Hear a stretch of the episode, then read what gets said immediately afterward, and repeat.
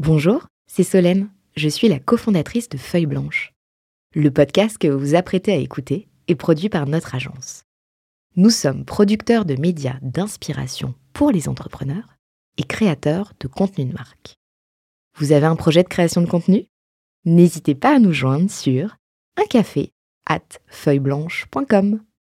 En attendant, bonne écoute Carte blanche pour 40 nuances de Next. Alors merci de me donner cette carte blanche, c'est vraiment euh, l'occasion pour moi de partager euh, une vision forte qu'on a. Bah, c'est, c'est, c'est- je suis désolé, hein, ça va être encore sur Lydia, mais bon, c'est un peu, ça, ça- comment dire, ça m'occupe un petit peu. hein. Sache que c'est en partie pour ça qu'on t'a proposé de venir à notre micro. On aurait été ravis de t'avoir, ouais, hein, mais ça. Voilà, ça, ça, ça occupe beaucoup mes pensées. Euh, et c'est cette vision qu'on appelle chez nous human banking. Donc, la banque qui a comme centre, non pas le client. On a tellement entendu tous les grands cabinets de consulting parler de customer centric, client centric, mais l'humain. Ce qui est très différent. Quand tu parles client centric, ça veut dire que tu ne considères la personne que au moment où elle est ton client, où elle agit en tant que client. Et donc, pas dans le reste de sa vie. Et si tu fais ça, bah, il y a un gros inconvénient, c'est que bah, tu vas pas attirer des nouveaux clients. Et par ailleurs, une fois qu'il est parti, bah, il est parti. Donc, ça pose un gros problème. Et surtout, c'est une vision qui est très économique, euh, financiarisée de la relation. Et donc, nous- bien sûr, on, on réfléchit pas comme ça. On réfléchit d'abord et avant tout euh, aux usages et à euh, l'expérience utilisateur. Et quand on dit l'expérience utilisateur, souvent on pense l'expérience dans l'app, mais c'est pas ça. C'est l'expérience utilisateur de bout en bout, y compris le service client. Parce que tout ça, c'est l'expérience. L'expérience, elle va du moment où on entend parler euh, du produit jusqu'au moment où on a un problème et on a besoin éventuellement du service client. Et tout ça, c'est l'expérience. Et il y a une chose qui est vraiment importante, c'est qu'on essaye de faire en sorte qu'à chacune de ces étapes et dans chacun de ces sujets, bien sûr, la partie euh, expérience utilisateur dans l'application, on fait partie de ça, la fameuse UX, euh, que ce soit une réflexion euh, basée sur l'humain et sur la manière dont l'humain fonctionne, le cerveau humain fonctionne.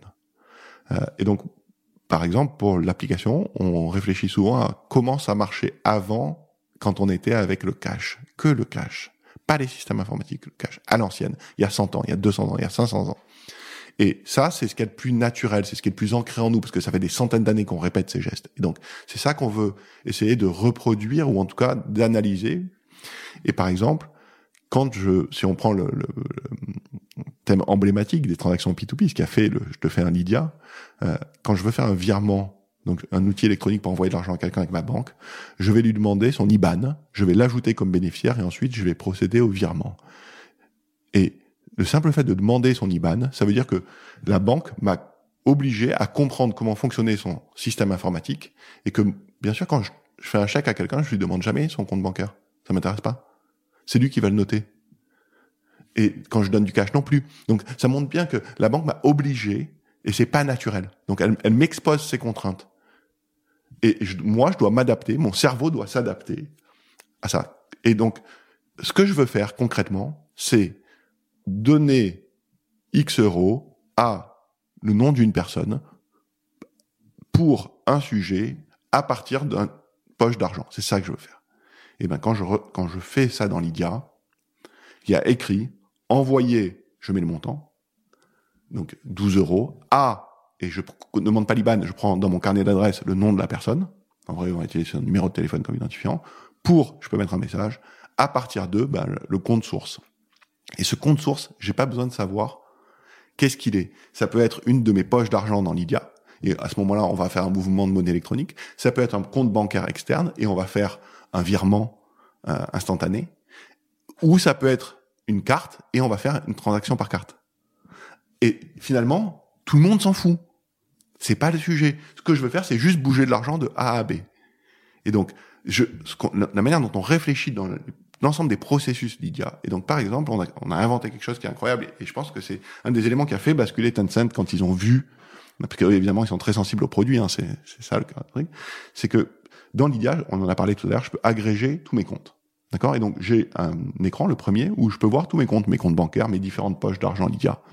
Et si je veux déplacer, enfin si je veux envoyer de l'argent de l'un à l'autre, eh bien normalement il faudrait que je sache quelle est la nature du compte origine, la nature du compte destinataire, et ensuite faire une opération qui prendrait tout ça en compte. La réalité, c'est que dans Lydia, ce que je peux faire, que ce soit pour faire un virement de compte bancaire externe à compte bancaire externe, de compte bancaire externe à quelqu'un, de compte bancaire externe à Lydia, de Lydia à Lydia, de Lydia à une personne externe, je fais une seule chose, c'est je fais, je clique sur le compte d'origine et je glisse vers le compte destinataire. Donc un glisser-déposer, je m'identifie avec une validation biométrique et là je retrouve le fameux envoyer X euros à Dilo avec conjoint pour. Et donc à la fin, quand je remplis ça, ça fait une phrase en français. Et ensuite j'appuie sur confirmer.